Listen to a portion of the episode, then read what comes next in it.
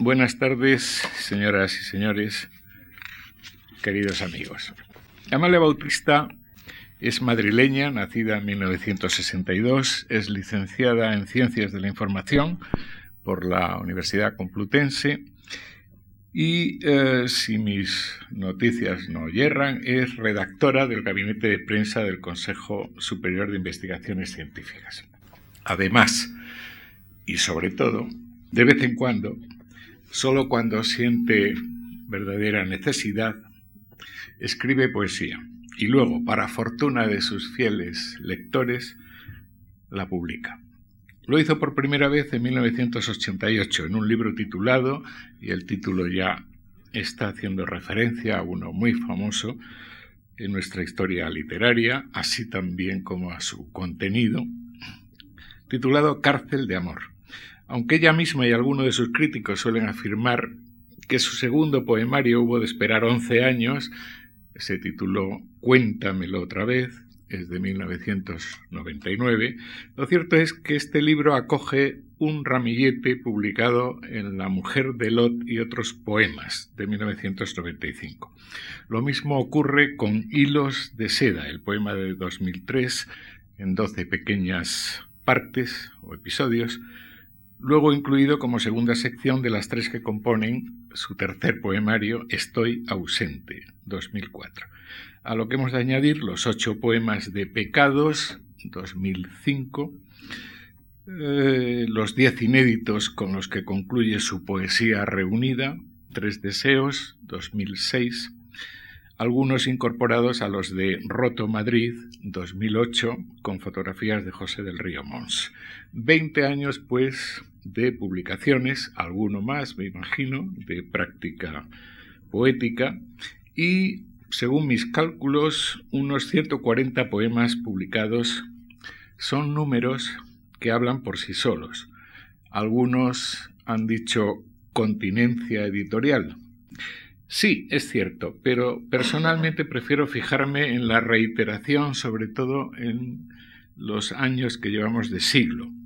Fíjense, 2003, 2004, 2005, 2006, 2008.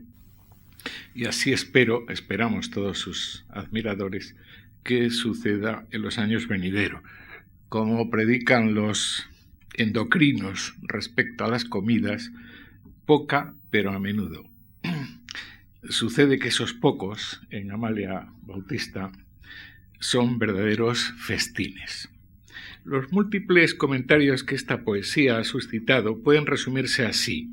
Claridad meridiana, sencillez de expresión, casi coloquialismo, pero encajado todo ello a la perfección en el, en el endecasílabo, el metro culto y clásico por excelencia. Si bien a partir de estoy ausente aparecen también alejandrinos, heptasílabos y algunos versos pocos de nueve, cinco y hasta de cuatro sílabas, la preferencia formal está muy clara. Amalia Bautista escribe poemas no muy largos, en versos bien medidos, muy rítmicos. Jorge Valdés, el prologuista de su poesía reunida, insiste además en su musicalidad. Son suyos, dice Valdés, los diapasones de una métrica bien temperada.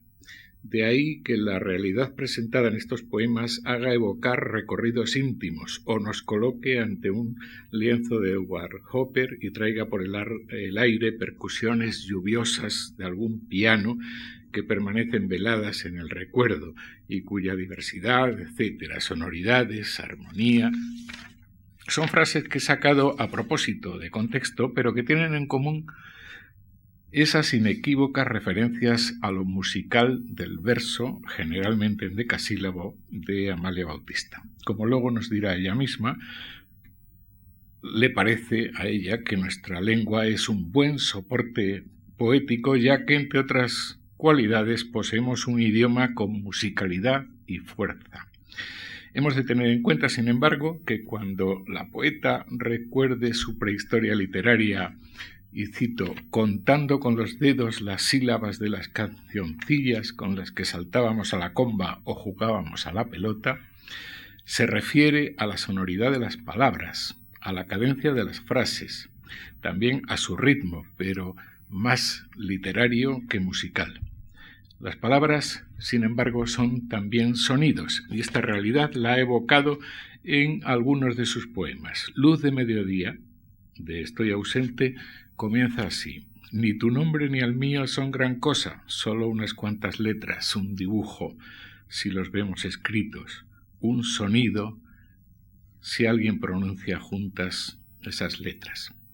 Anotemos al margen que el amor expresado por un yo poético muchísimas veces, no, todas, en primera persona femenina, es uno de los contenidos más frecuentes en esta poesía. Y no hace falta decir que no siempre es un amor feliz. Hay mucha desesperación, mucha desolación, mucha soledad en ella. De la mano de la infancia o de los sueños, volvemos al asunto que me interesa ahora, que es el de la musicalidad. En el poema He soñado la casa de mi infancia, de su último libro, Roto Madrid, aunque adelantado ya como inédito en Tres Deseos, está mostrando esa casa a sus dos hijas. Está enseñándoles cómo cantar o saltar a la comba, o cómo merendar con los abuelos, o cómo en la ventana esperar que mi padre volviera del trabajo. Sus hijas, los pies de sus hijas, de sus niñas, su padre, su infancia y su pasado son, como les decía, frecuentes interlocutores del yo poético de Amalia Bautista. Poemas como La casita de chocolate, Las dos caperucitas, Caperucita 1, Caperucita 2, Sueño con mi padre, Un tiempo feliz y otros muchos, así lo testimonio. Pero estábamos con los sonidos, que es mi tema, como ya saben algunos. En la experiencia de la que se nutre nuestra autora, además de las canciones de su infancia, suenan otras sonoridades. Por ejemplo, en sus glosas sobre el cantar de los cantares, un poema de triple poema de Cuéntamelo otra vez, describe así la irrupción de la primavera, ya ha pasado el invierno, ya han cesado las lluvias, ya las flores aparecen en la tierra, se escucha ya el arrullo de la tórtola, al fin se fue el invierno, brotan igual las yemas de la higuera que los dedos dormidos del deseo, se despiertan ya las ganas de embriagarse de besos y de vinos, ya ha llegado el tiempo de la entrega y las canciones. En el poema Insomnio del mismo libro, el yo poético está insomne, no puede dormir porque su habitación da a una ruidosa autopista con tráfico noche y día. Un buen amigo le dice que piense en el mar. Empecé a convencerme que el ruido no era más que el murmullo de las olas acariciando arenas imposibles. No resultaba fácil, etc. Debo reconocer que me ayudaron los accidentes que se multiplican cuando la luz del sol desaparece durante muchas horas era entonces cuando escuchaba cantos de sirenas que como a los marinos me arrollaban. Tras recordar que este asunto de las, de las sirenas, de las ambulancias, convertidas en las sirenas que nos vienen tentando desde Ulises, aparece también en otros poemas de esta época, Desolación de la, de la Sirena, por ejemplo, de Aurora Luque, tan impregnada por los clásicos, me pregunto ahora por los mitos que fecundan los poemas de Amalia Bautista. Sin salir de la Odisea, ¿cómo no recordar al cíclope del Parque del Oeste, tan tierno y lacrimógeno, que aparece y desaparece en Galatea, así se llama el poema, sin que Acis le dé demasiado crédito? Son muchos y variados los personajes míticos o los mitos literarios glosados en los poemas de Amalia Bautista, y especialmente los que proceden de la Biblia, la mujer de Lot, Judith, etc. Nuestra autora está un poco obsesionada, diría yo, por los orígenes, por la historia de Adán y Eva. Es objeto de uno de los escasos soliloquios de su yo poético en masculino, la confesión de Adán, de Cuéntamelo otra vez cuando ya expulsados del paraíso, nuestro primer padre descubre inesperadamente lo apetecible que es ahora Eva vestida y le ruega que no se desabroche todavía. En La tentación de Estoy ausente nos cuenta la historia de otra manera, antes de o sin serpiente, sin manzana. En ira de pecados, vuelve a la manzana y muestra su sorpresa ante la injusta y desproporcionada ira de Dios. Solo querían ser osados, libres, buenos. Pero la recreación que más expectativas me provocó personalmente fue la de las estrofas o episodios sexto y séptimo de Hilos de Seda, un poema que comienza con una rememoración de Penélope tejiendo y destejiendo, otra vez Odisea, e incluye una comparación con Sísifo, el mítico, fundador de Corinto, padre de Ulises, según algunas ramificaciones de la leyenda condenado a subir eterna e inútilmente un peñasco sobre sus hombros.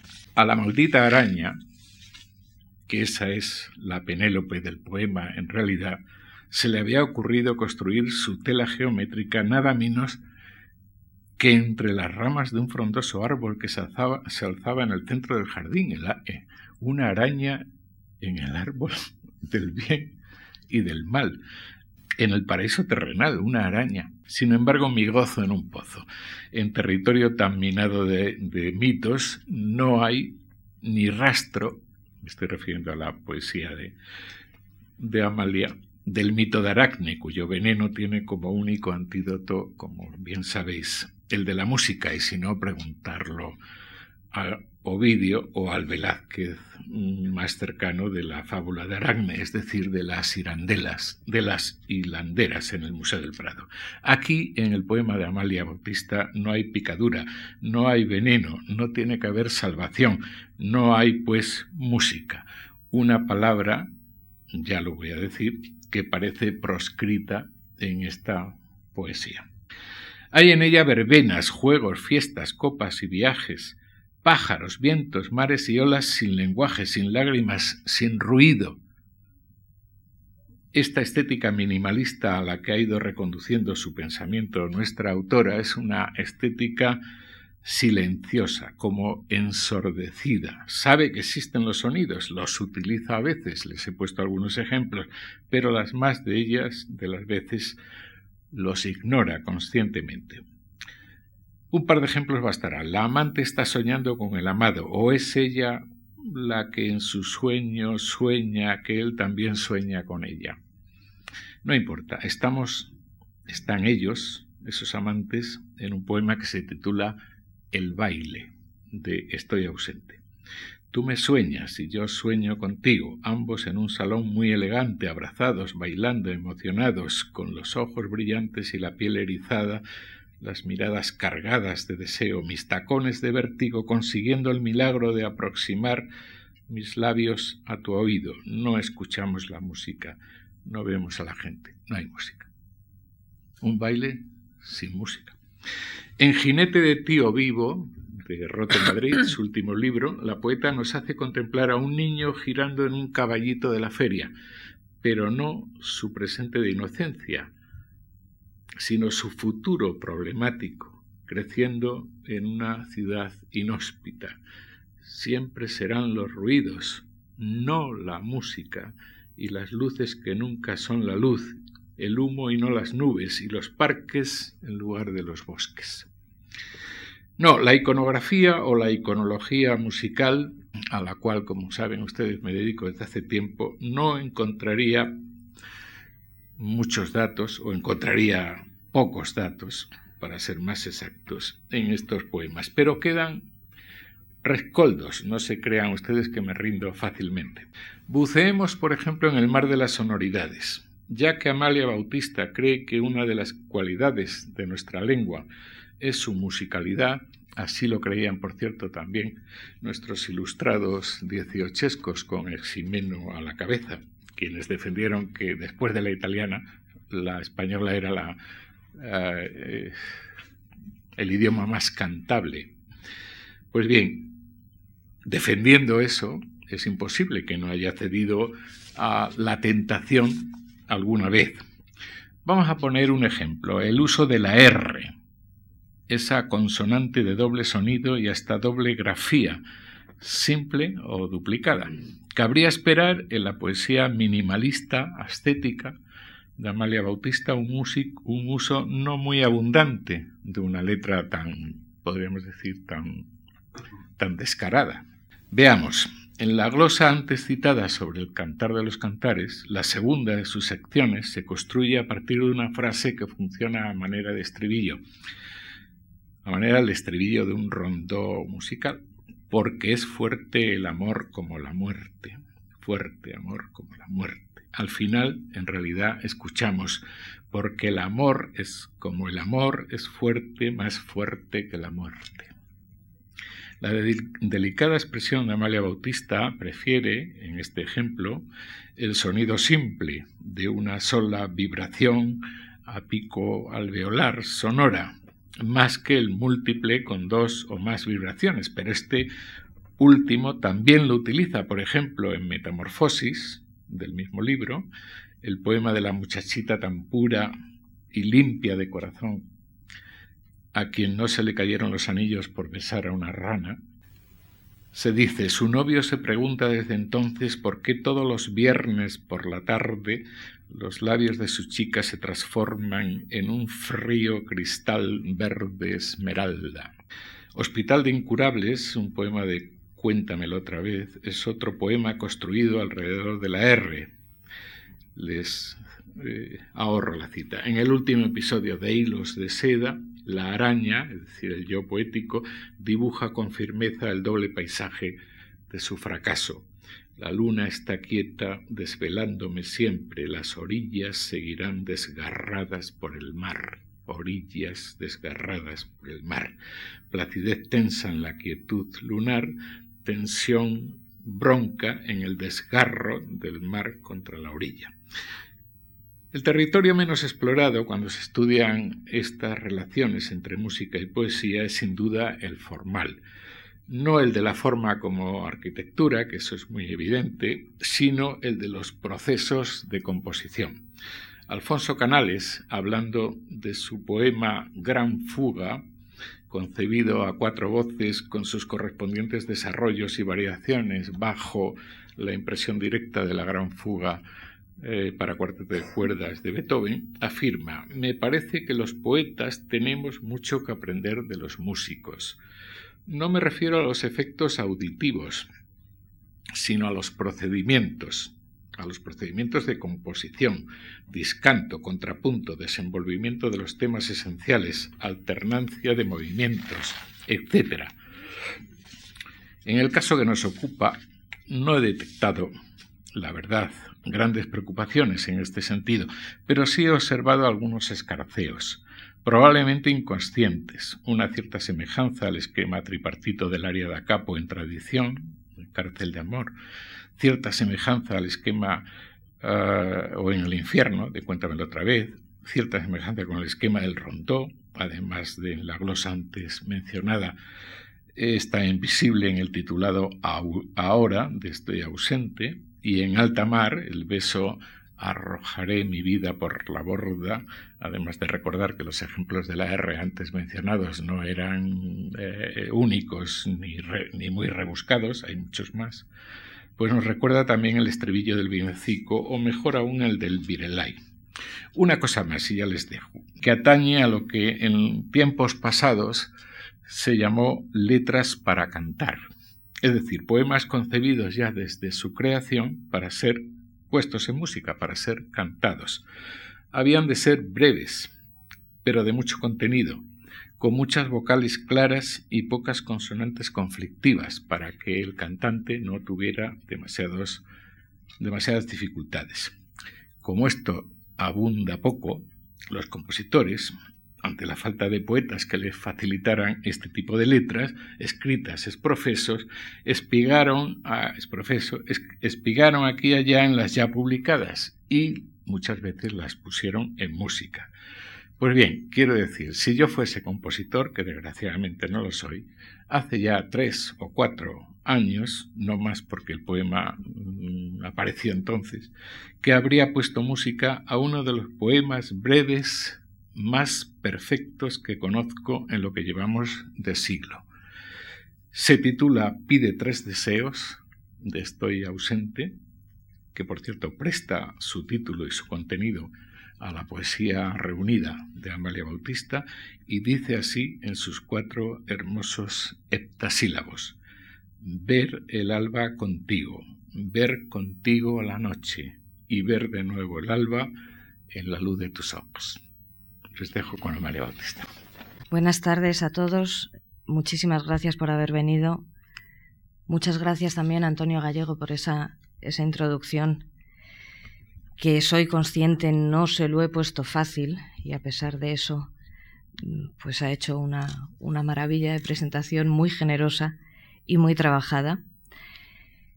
Y bueno, voy a, voy a leerles el texto que entregué como poética para la publicación que hace la Fundación Juan March y que hoy eh, pronunciaré como conferencia. Lleva por título El Mercurio que desaparece. Cuando la Fundación Juan March me invitó a participar en su ciclo Poética y Poesía, mis primeros sentimientos fueron naturalmente de alegría y gratitud, pero muy pronto, casi de inmediato, fueron sustituidos por un pánico feroz y justificado, no tanto por la parte de la poesía como por la de la poética. Nunca he tenido mucho que decir de nada. Nunca he sido capaz de escribir más de un par de párrafos sobre cuestiones sobre las que otros han producido libros enteros. Nunca me ha llevado más de cinco minutos expresar mis opiniones, mis ideas o mi percepción sobre algún tema, incluso de mi interés. Todo esto se agrava cuando el objeto de mis palabras soy, debo ser, yo misma y lo que hago. Las dos o tres veces que me he visto obligada a redactar una poética para una antología, mi texto siempre ha sido el más breve, con bastante diferencia, de todos los de los poetas antologados. Creo que eso es una prueba. Yo, que al menos mentalmente me escudaba en la contundencia de que el movimiento se demuestra andando, pensaba que si alguien estaba mínimamente interesado en saber algo de mi poesía, bastaba con que la leyera, porque ahí está todo lo que haya sido capaz de decir hasta el momento y de la mejor forma que he sabido hacerlo. Pero me veo a estas alturas, veinte años después de la publicación de mi primer libro, pero con poco más de un centenar de poemas en todo este tiempo, tratando de explicar lo que hago, y me resulta muy difícil. Además, las poéticas me dan mucho miedo. Me parece que el poeta da cuenta del objetivo que quiere alcanzar y las pretensiones siempre son muy elevadas. Pero cuando las contrastamos con su creación, nos parece evidente que el propósito ha superado con mucho a la capacidad, las aspiraciones le venían muy grandes y su torpeza, aunque no sea excesiva, se nos agiganta en comparación con sus elucubraciones teóricas sobre lo que debe ser la poesía y sobre lo que cree ingenuamente que su poesía es. Se aunan con frecuencia en la misma persona el mal poeta o el que no lo es, con el lector excelente y exigente de la poesía ajena. Y resulta curioso que les ataque una ceguera absoluta que les impide descubrir en sus propias producciones los mismos defectos que critican en las de otros, o todavía peor, que les anula el entendimiento y no echan de menos en sus versos los que piden con razón en los de los demás. Muchas veces me han preguntado cómo y por qué empecé a escribir poesía, y aunque todavía no estoy segura de tener la respuesta correcta, siempre contesto por aproximación lógica. Empecé a escribir poemas en la adolescencia, lo que no implica ninguna originalidad. Casi todo el mundo escribe algo en ciertas edades de frontera, ya sean poemas, canciones, diarios, cartas, o últimamente entradas de blogs o comentarios a las entradas de los blogs de otros. Quizá lo curioso sería averiguar no cuándo se empieza, sino por qué se continúa. Pero incluso antes de eso, antes de escribir, tengo la certeza de que ya mantenía una estrecha relación inexplicable e incontestable con la poesía.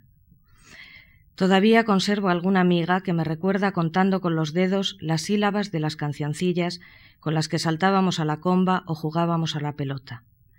La sonoridad de las palabras, la cadencia de las frases, el ritmo más literario que musical, ya me habían invitado y atrapado.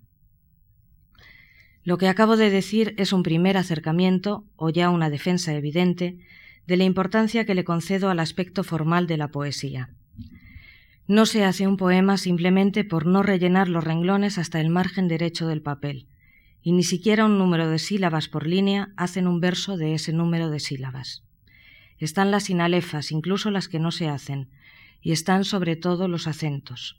No todo vale, no todo se puede llamar licencia. Y me atrevo a decir que pocos conocen y dominan también los secretos de la métrica como los autores de los mejores poemas en el llamado verso libre. Si la poesía nace para ser dicha y recordada, si la transmisión oral es su forma natural de viajar de unos a otros, es lógico que en su factura cuente con ciertos elementos que ayudan a la memoria. Claro que tampoco podemos afirmar que ha conseguido contener poesía una simple carcasa vacía de estructura perfectamente acorde con las reglas, pero incapaz de conmovernos. En cualquier caso, el poema debe tener una estructura clara y precisa, debe decirnos cosas y no solo palabras, y debe tender un puente entre lo particular y lo universal, un camino de ida y vuelta que puedan recorrer autor y lector. En cuanto a la estructura, que quizá no pase de ser una manía personal o una preferencia, hay varios atentados que se cometen frecuentemente contra ella. Están, por un lado, los poemas que no son más que una sucesión caótica de sensaciones o caprichos difíciles de entender o imaginar. Uno se pregunta si realmente a los poetas les pasan cosas tan raras, o si hay necesidad de utilizar palabras tan extrañas para contárnoslo, o si simplemente el autor se ha emborrachado de ocurrencias poco lúcidas, por otra parte, y ha tenido la osadía de dar como poema un texto abstruso, vacío y pretencioso. Por otra parte están los poemas barajables, que a veces coinciden con los anteriores. Se puede jugar a hacer la prueba cambiar el orden de los versos e incluso el orden de las palabras dentro de cada verso hasta que nos cansemos y confirmar que el resultado final dice lo mismo que el producto original, nada. Y luego están los poemas torrenciales, esos que dan la impresión de que el autor no sabe cómo terminar, con lo importantes que son los finales. Y si no se sabe cómo o dónde colocar el final de un poema, quizás sea porque el poema no tiene una finalidad ni el pensamiento un objetivo, ni los versos una intención. Una de las experiencias más descorazonadoras se da cuando leyendo un libro de poemas, al llegar al final de una página, la volvemos sin saber si el poema ha terminado o continúa. Esto tiene más probabilidades de suceder si el último verso de la página acaba en punto, o si el poema, cosa bastante frecuente, por desgracia, carece de puntuación que es otro de esos mediterráneos que los poetas más rompedores descubren continuamente. Casi todos los poemas que se ajustan a una de estas tipologías, o a varias de ellas, porque no son incompatibles y muchas veces se acumulan, acaban proporcionando al lector una desolación bastante justificada, o en el mejor de los casos, una enorme indiferencia. Todos hemos leído alguna vez poemas y hasta libros completos de los que no recordamos absolutamente nada, ni un título, ni un verso, ni un tema, nada de nada. No me dirán que eso no es desolador y merece, siendo muy benévolos, nuestra indiferencia. Pero no hay que engañarse. Más allá del respeto a las formas, el cuidado con la estructura y la meticulosidad en la elaboración de los poemas, hay cuestiones más graves. El mundo está lleno de versificadores, con especial representación del grupo de los sonetistas, que no pasan de entregar precisamente eso, artificios perfectamente estructurados, que además suelen ser autobiográficos, que están muy lejos de la verdadera poesía, precisamente porque están fabricados de acuerdo a lo poético, un concepto del que se debe huir como de la peste. Otro riesgo es la originalidad, o más bien la búsqueda insensata de la misma. La originalidad no se alcanza por el simple hecho de pretenderla, y una vez conseguida no garantiza la calidad. Me atrevería incluso a decir que el que busca la originalidad como única meta es porque no puede ofrecer nada más, y que quien se ha esforzado hasta dejarse la piel en esa vía ha logrado textos inauditos o desconcertantes, pero muertos de antemano para la eternidad literaria. Es muy difícil ser original en poesía. Hay que tener siempre presente que todo ha sido ya dicho y que todo puede seguir diciéndose. Son muy pocas las cosas que verdaderamente nos importan, nos mueven, nos provocan, nos hunden o nos elevan. Se reducen a la vida, el amor y la muerte, y sus flecos o elementos colaterales. Todos nos parecemos mucho, los poetas también. Somos bastante primarios y limitados. Así que debemos saber que antes del poema en el que estamos trabajando ya ha habido miles de poemas que decían lo mismo. Y sin embargo, todo sigue siendo posible. La puerta al milagro sigue abierta. Y la supuesta originalidad, el estilo o la voz propia le acaban llegando a quien los merece sin darse cuenta, sin aspavientos y sin haberlos buscado en un ejercicio de egolatría. Lo malo es que escribir poemas es una actividad muy asequible. No se necesitan equipos caros, materiales difíciles de conseguir, condiciones climáticas excepcionales, herramientas costosas o espacios especialmente diseñados para una práctica concreta. ¿Quién no tiene a mano un lápiz y un papel, una ocurrencia y una pena, por ejemplo, amorosa? Seguramente por eso todos los presentes están repletos de poetas. En cada momento actual los hay a miles. Pero a la vuelta de unos años, con todos calvos y mejor con todos muertos, esa nómina ilimitada se queda reducida a un puñado de nombres representativos de una época, un lugar y una lengua. Ya que los poetas no acaban de dominar la disciplina de la criba, está bien que el tiempo y los demás terminen ejerciéndola. También por esto me parece admirable la figura del lector de poesía que no es poeta, público o secreto, individuo de una especie con escasos ejemplares que ha resistido el paso de los siglos contra todas las reglas de la selección natural y el contagio virulento, y ante quien hay que descubrirse. También están los poetas humorísticos, los que hacen chistes y los llaman poemas, los que siempre están rebosantes de ocurrencias, hallazgos, chispazos de ingenio y simpatía más o menos natural. Pero no todo lo que hacen tiene gracia y casi nada tiene poesía. Para las ironías, las paradojas y los divertimentos, el listón de exigencia debe mantener la misma altura que para las elegías. Ignoro todavía cómo, cómo se hace un buen poema, pero reconozco tantos buenos poemas a lo largo de la historia que sé al menos cuáles no lo son. Además, no siempre un buen poema es un gran poema, y admitiendo que el lector lo completa y le da la totalidad de su sentido o alguno de sus muchos sentidos parciales, debo decir que mi gusto, mis preferencias o mi sensibilidad han cambiado con el tiempo y las circunstancias. Sin embargo, el desorden de las categorías nunca es absoluto y arbitrario. Los buenos poemas siempre me parecerán buenos poemas, pero algunos pasan al apartado de grandes poemas por condicionantes personales. La creación poética siempre ha sido para mí un misterio. Sé que la factura de los poemas tiene algo de artesanía y bastante de oficio y dedicación, pero esas cosas entran en juego cuando ya se está fabricando el producto. La elección de un adjetivo, un tiempo verbal o un metro no explica las cuestiones fundamentales que nos han llevado hasta ese punto en el que ya nos podemos dedicar a elegir.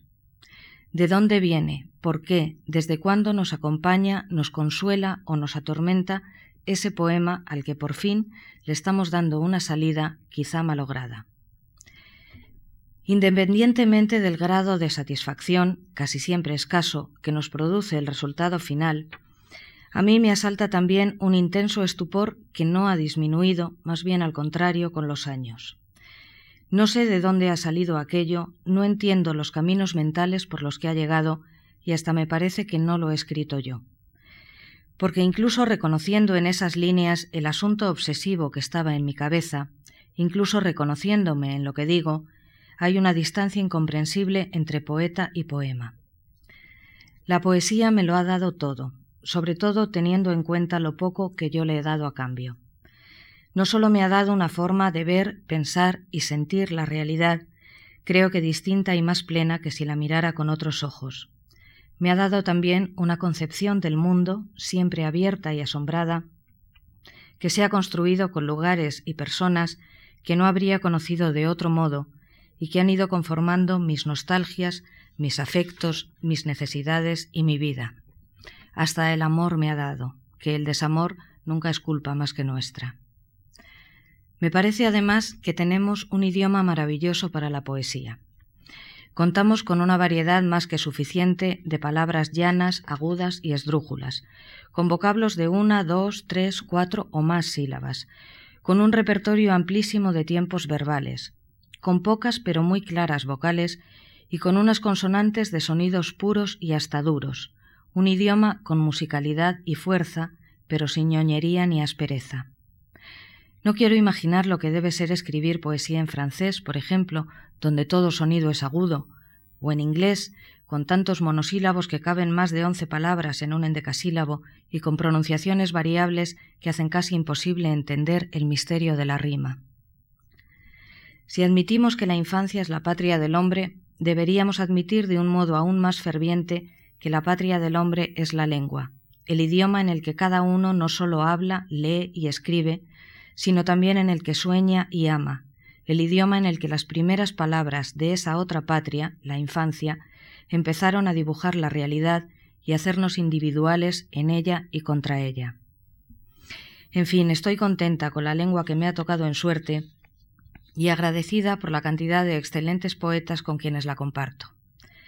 Aunque me temo que somos bastante provincianos en el conocimiento y reconocimiento de los autores del otro lado del Atlántico.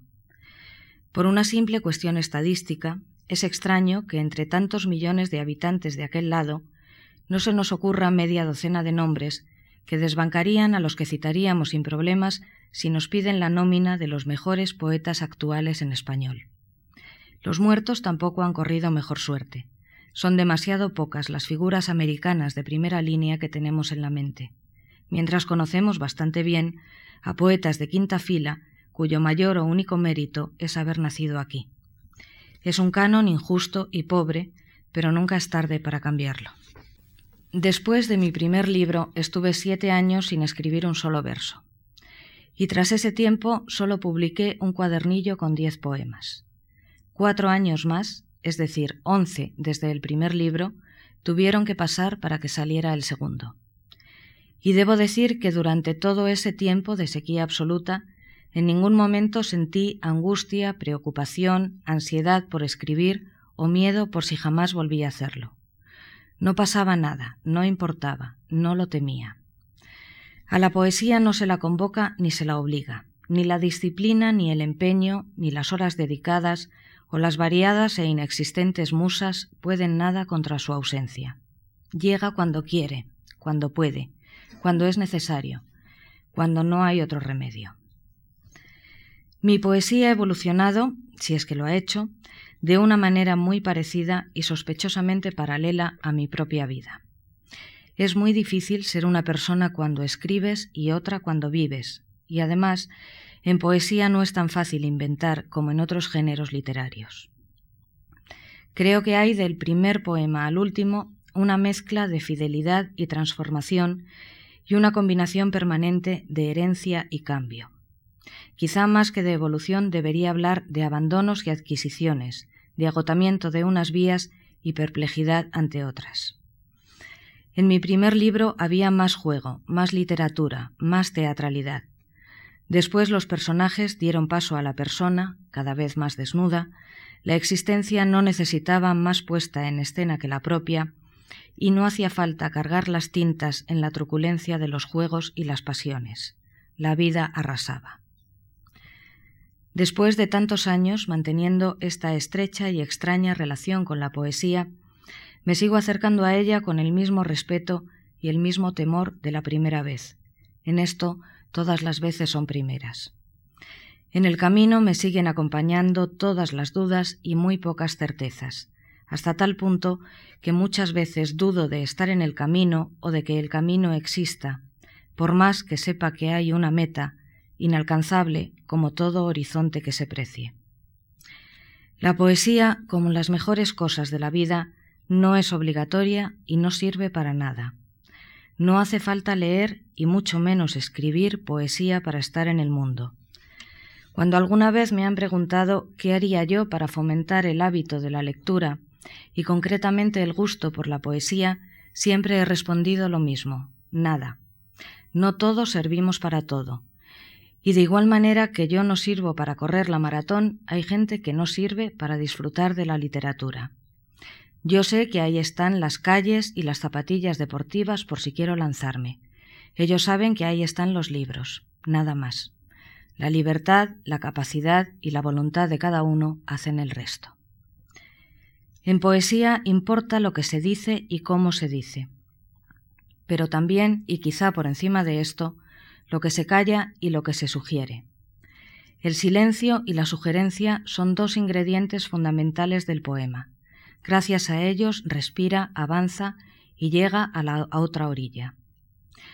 Me parecen igualmente importantes conceptos como la fuerza, la tensión, la concreción, la eternidad, la novedad y el asombro permanente aunque lo deseable y lo más complicado es ponerles alma a los poemas, que no es exactamente lo mismo que poner el alma en el poema. Escribir poesía no es una tarea grata. Siempre hay un trecho, muchas veces un abismo, entre el poema que querríamos hacer y el que finalmente hacemos. Hay que luchar contra la dificultad y contra la facilidad, y es mucho más complicado hacer un poema al que no le sobre nada que un poema al que nada le falte. El escritor y el poeta son seres muy diferentes entre sí. El primero solo lo es si escribe. El segundo sigue siéndolo aunque no lo haga. Mientras que la tarea a la que se dedica le da nombre y oficio al primero, el poeta acaba pasando al papel algo inasible que jamás se convertirá en una tarea o una actividad profesional y ni siquiera intelectual, y esa labor de transcripción es lo de menos para la esencia. Quiero decir que el escritor escribe mientras el poeta espera, busca, duda y lucha. Y si no escribe, no deja de ser poeta, no puede dejar de serlo. No pretendo decir que uno sea mejor o superior al otro, pero sospecho que muchos escritores quieren ser poetas y no tantos poetas quieren ser escritores. El escritor se documenta, fabula, se fija en todo, hace memoria y produce cuartillas, muchas veces a destajo, entrega horas de dedicación cada jornada, con la pluma entre los dedos o el teclado debajo de ellos, para lograr una obra de n páginas. La tarea del poeta consiste en permanecer disponible y expectante, a la espera de una fulguración, una revelación o una certeza, a la que dedica incontables horas de su vida para que finalmente, una vez más, se le escurra entre los dedos.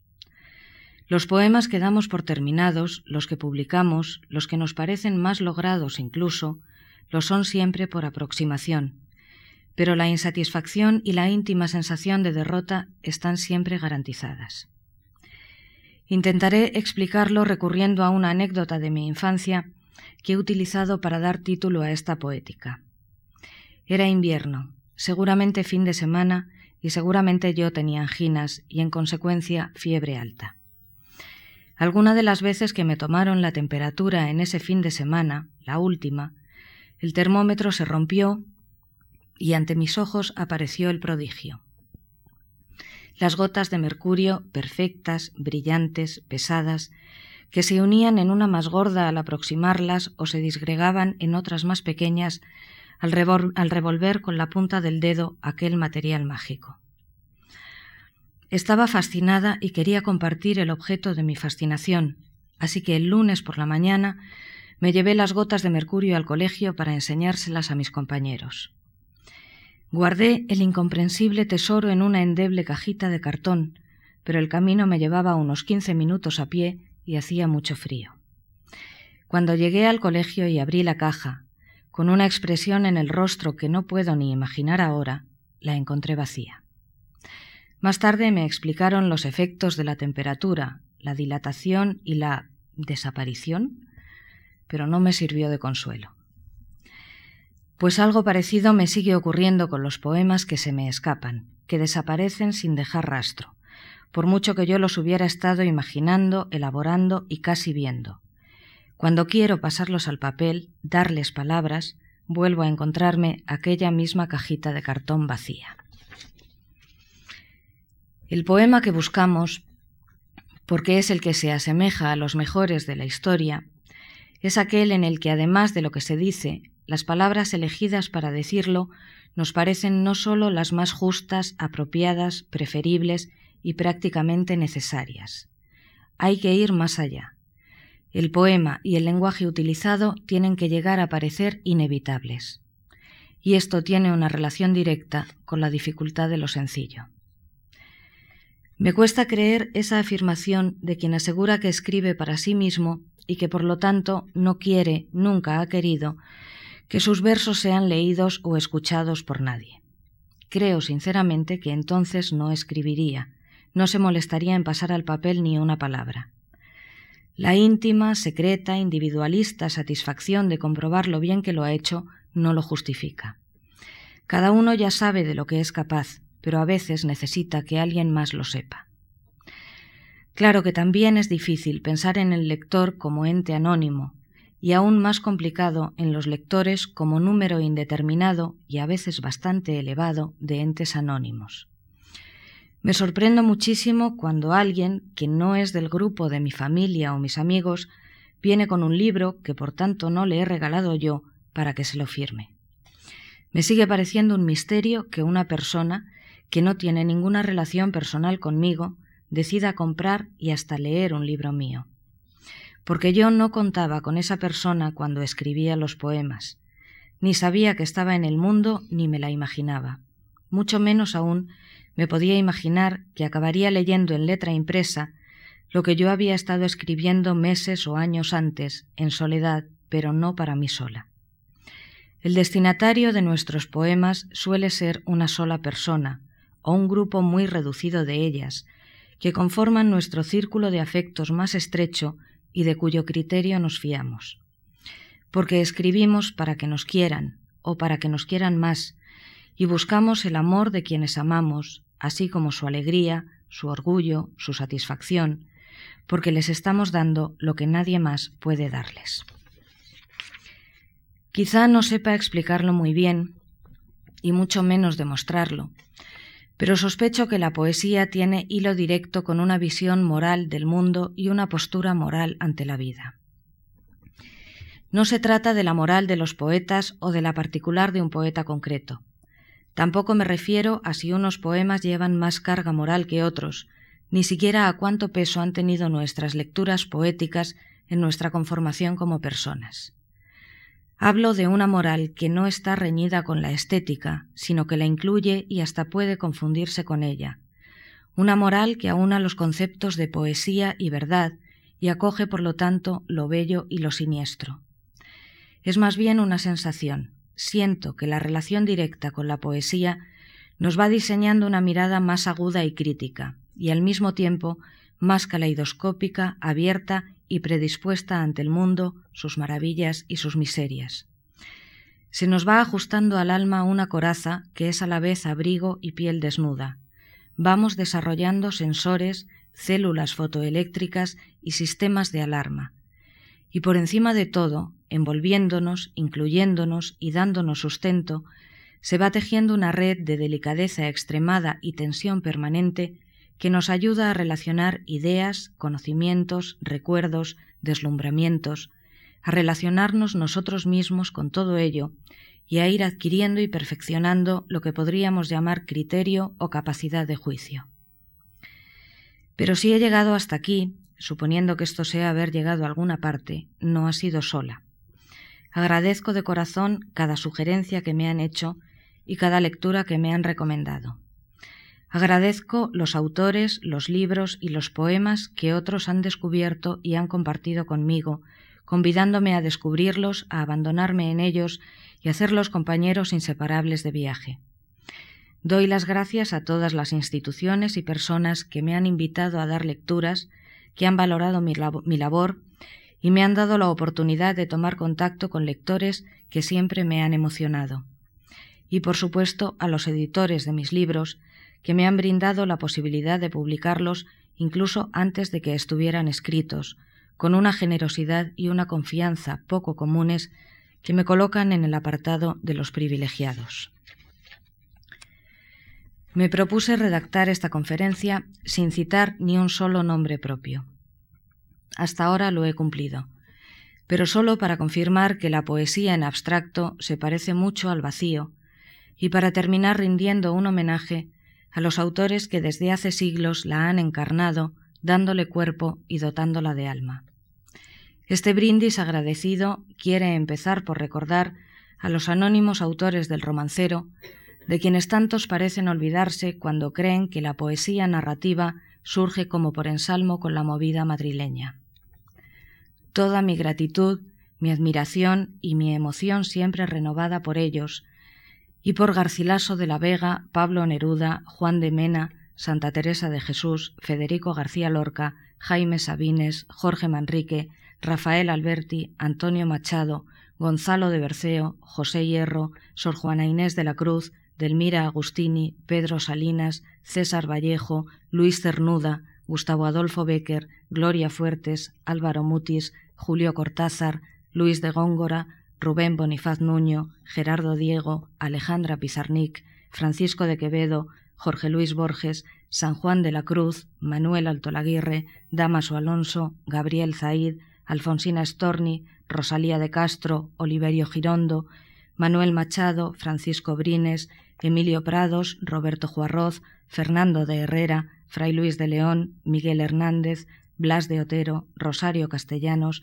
José Agustín Goitisolo, Nicolás Guillén, Sara de Ibáñez, Gabriel Celaya, José del Río Sainz, Gil Vicente, Javier Villaurrutia, el arcipreste de Ita, Carlos Pellicer, Juan Boscán, Pablo García Baena, Diego Hurtado de Mendoza, Cristóbal de Castillejo, Idea Vilariño, Gutiérrez de Cetina, José Gorostiza, Baltasar del Alcázar, Eugenio Montejo, Francisco de Aldana, Alicho Macero, Ángel González, Pedro Calderón de la Barca, Octavio Paz, Gastón Vaquero, Luis Rosales, Claudio Rodríguez, José Emilio Pacheco, Rosa Chacel, Jaime Gil de Viedma, Rodrigo Caro, Juan Eduardo Cirlot, Vicente Huidobro, Ángela Figuera y Merich, el Marqués de Santillana y Lope de Vega. Gracias.